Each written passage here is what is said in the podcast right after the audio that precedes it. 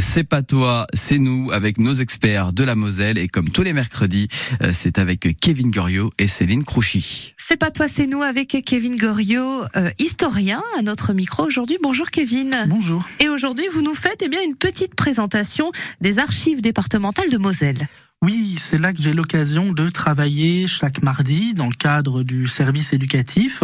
J'accueille des classes de la maternelle à l'université et, euh, et c'est assez stimulant pour l'historien puisque euh, ça permet aussi d'avoir accès aux fonds assez impressionnants que, euh, qui est conservé aux archives départementales de Moselle. Quand je dis fonds assez impressionnant, c'est quand même 40 km linéaires d'archives. Ah oui, Donc il y a de quoi faire. Des Mm. cartons euh, en veux-tu, en voilà, pourrais-je dire, euh, sur des, des rayonnages euh, donc euh, trois tours, cinq niveaux, euh, cinq étages. c'est le paradis pour Ah, c'est vous. mais c'est un petit peu le paradis et je reconnais que quand il m'arrive d'aller ranger les documents qui ont servi à faire la classe, euh, je m'accorde toujours un petit plaisir, c'est celui d'ouvrir un carton Mm. au hasard et de regarder ce qu'il y a dedans.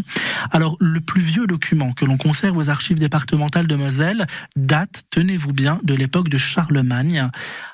Euh, on Ah y a même le monogramme de Charlemagne, sa signature en quelque sorte. C'est très émouvant que d'avoir ce Un parchemin. sacré les mains. trésor quand même. Et oui, euh, on a finalement 1200 ans d'histoire puisque le document le plus récent date quant à lui de euh, bah, d'aujourd'hui tout simplement. Mm. C'est le journal de ce matin, le Républicain Lorrain, que l'on va archiver pour les historiens du futur. et oui, et oui. Donc 1200 ans d'histoire qui sont accessibles à tout le monde. hein. Le principe des archives départementales, c'est de rendre ces documents publics. Euh, il existe une salle de lecture. euh, il suffit de s'inscrire avec la carte Nous de pouvons lecteur. euh, nous y rendre tout Tout simplement. le monde peut y aller. La plupart des personnes qui se rendent aux archives départementales, c'est pour faire des recherches généalogiques sur l'histoire de leur famille, voire sur euh, l'histoire de leur village. Mais euh, En on- tant que on- passionné en tant d'histoire. que passionné d'histoire, euh, les archives départementales sont ouvertes à tout le monde.